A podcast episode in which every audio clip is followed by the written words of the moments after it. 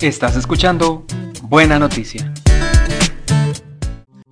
Vengan a mí con sus penas, con sus dolores, yo soy su Dios. Un cordial saludo para usted que escucha este segmento de evangelización. Y hoy vamos a acercarnos a la figura de San Pablo, que sin lugar a dudas ha sido uno de los grandes evangelizadores y pilares de la iglesia de todos los tiempos.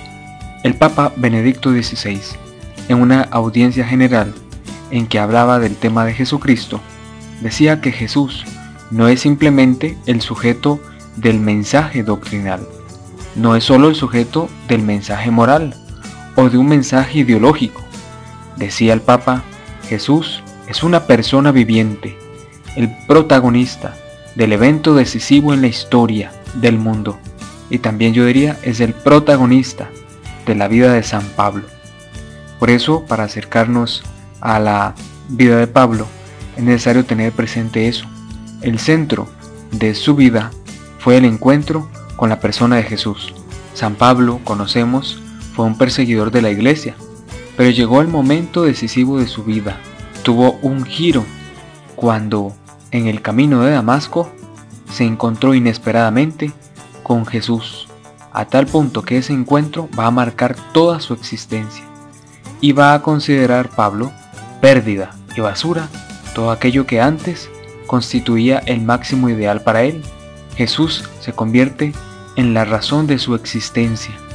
Ahora, la persona de Cristo es su máximo ideal, Cristo resucitado. Se le presenta a Pablo como una luz y esta luz transforma su pensamiento y su vida. El resplandor del resucitado lo deja ciego. Hemos escuchado en la escritura ese encuentro. Ese resplandor que dejó ciego a Pablo no es otra cosa que exteriormente la muestra de lo que en una realidad interior había sucedido. Su ceguera respecto a la verdad era una ceguera interna pero a la luz de Cristo que ha resucitado, esa ceguera se manifiesta externamente y ahora la luz de Cristo lo deja ver la verdad. San Pablo, por tanto, no fue transformado por un pensamiento, sino por un acontecimiento, por la presencia irresistible del resucitado, de la cual ya nunca podrá dudar. Tan fuerte había sido la evidencia de aquel evento que cambió su vida y ya no iba a dudar más de la presencia de Jesús. El giro de su vida transforma todo su ser y esta transformación no es fruto de un proceso psicológico o de una maduración o de una evolución intelectual o moral, sino que vino desde afuera. Fue fruto de el encuentro con la persona de Jesucristo. Es que solo somos cristianos si encontramos a Cristo. Ciertamente, Jesús no se muestra a nosotros de la forma en que se le mostró a Pablo de aquella manera luminosa, pero sí se nos muestra de otras maneras y podemos encontrar a Jesús en la Sagrada Escritura, en la oración, en la vida litúrgica de la iglesia.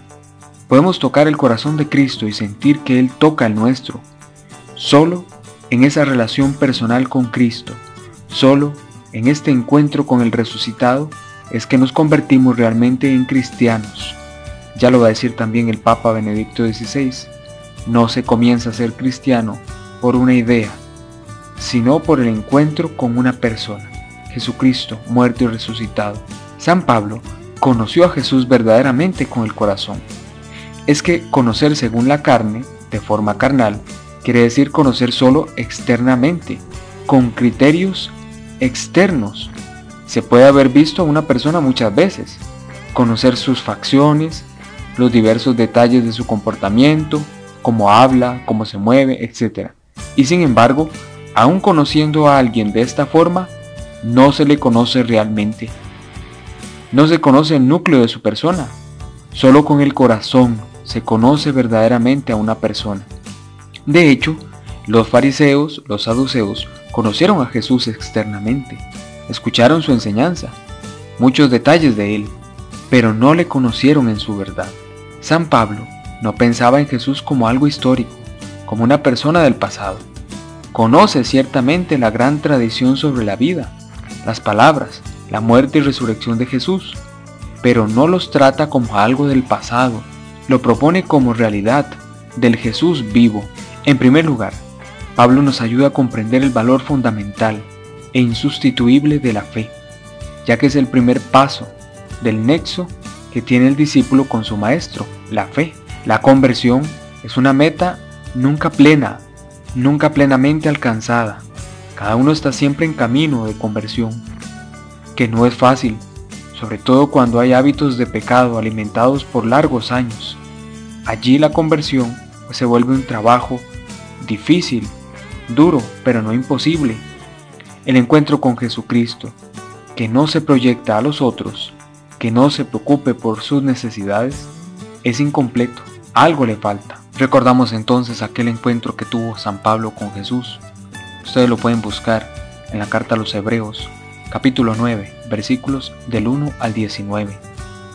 Entonces Saulo, respirando aún amenazas y homicidio contra los discípulos del Señor, se presentó al sumo sacerdote y le pidió cartas para las sinagogas en Damasco, con el fin de llevar preso a Jerusalén a cualquiera que hallase en el camino, fuera hombre o mujer. Mientras iba de viaje, llegando cerca de Damasco, aconteció que de repente lo rodeó un resplandor de luz desde el cielo. Él cayó en tierra y oyó una voz que le decía, Saulo, Saulo, ¿por qué me persigues? Y él dijo, ¿quién eres, Señor? Él respondió, yo soy Jesús a quien tú persigues. Y en ese acontecimiento comienza la historia de amistad de Pablo con Jesús.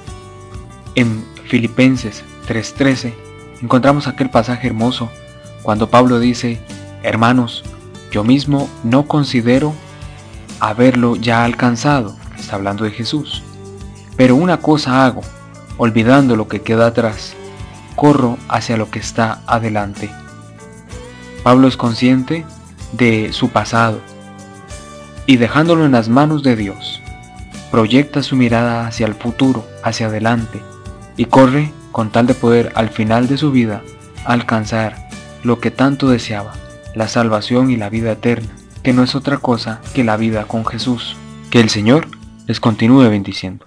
Vamos hacia ti, ciudad celeste, tierra del Señor. Gloria a ti, iglesia santa.